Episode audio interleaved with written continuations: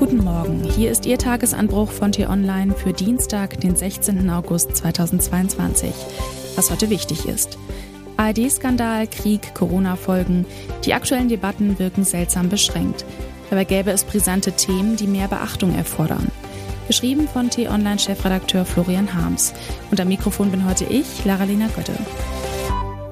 Dieser Sommer 2022 ist in vielerlei Hinsicht bemerkenswert. Einerseits so heiß wie lange nicht. Wasser wird zur Kostbarkeit. So fühlt sie sich also an, die Klimakrise. Andererseits ist es nicht dufte, nach den langen Corona-Monaten endlich wieder unbeschwert den Urlaub zu genießen, wenn man den Nahkampf auf Flughäfen, Autobahnen und in der Bahn halbwegs unbeschadet überstanden hat? Diese Sommerwochen sind aber noch in anderer Hinsicht speziell. Oder kommen nur mir die öffentlichen Debatten derzeit seltsam vor? Es drängt sich der Eindruck auf, da seien irgendwie die Prioritäten verrutscht.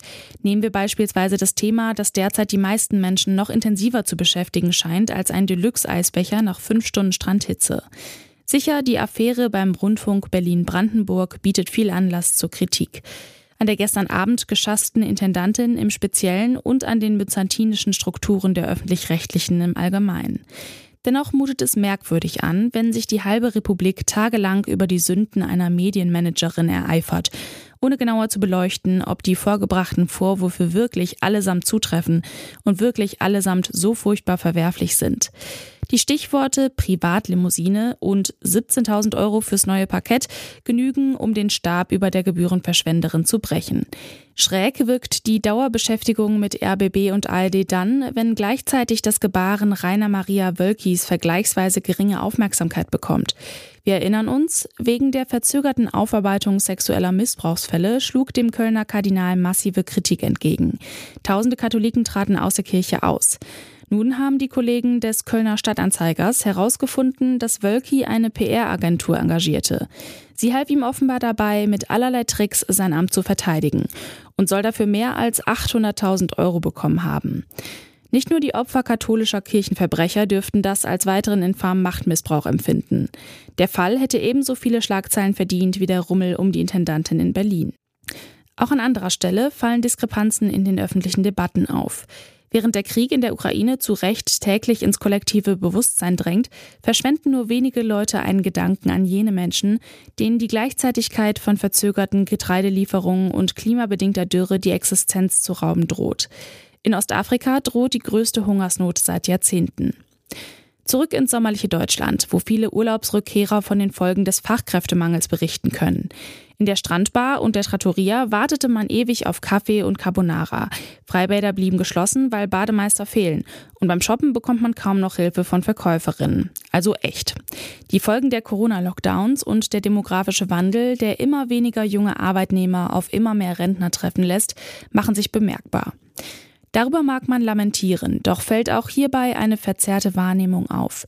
Wieso reden so viele Leute über fehlende Kellnerinnen, aber so wenige über fehlende Kindergärtnerinnen und Lehrer, Krankenpflegerinnen und Sozialarbeiter? In deren Reihen ist der Fachkräftemangel am größten und hat die schwerwiegendsten Folgen. Unterm Strich bleibt der Eindruck einer Schieflage. Scheinwerferlicht auf einigen Themen, Schatten auf anderen. Großes Bohai hier, Schweigen dort. Einige Debatten dieses Sommers wirken beschränkt. Und natürlich haben auch wir Journalisten einen Anteil daran. Nein, eine Katastrophe ist das alles nicht. Aber seltsam darf man es schon nennen.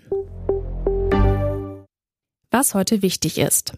Bundeskanzler Olaf Scholz trifft am Morgen in Stockholm Schwedens Ministerpräsidentin Magdalena Andersson. Es geht um den NATO-Beitritt des Landes.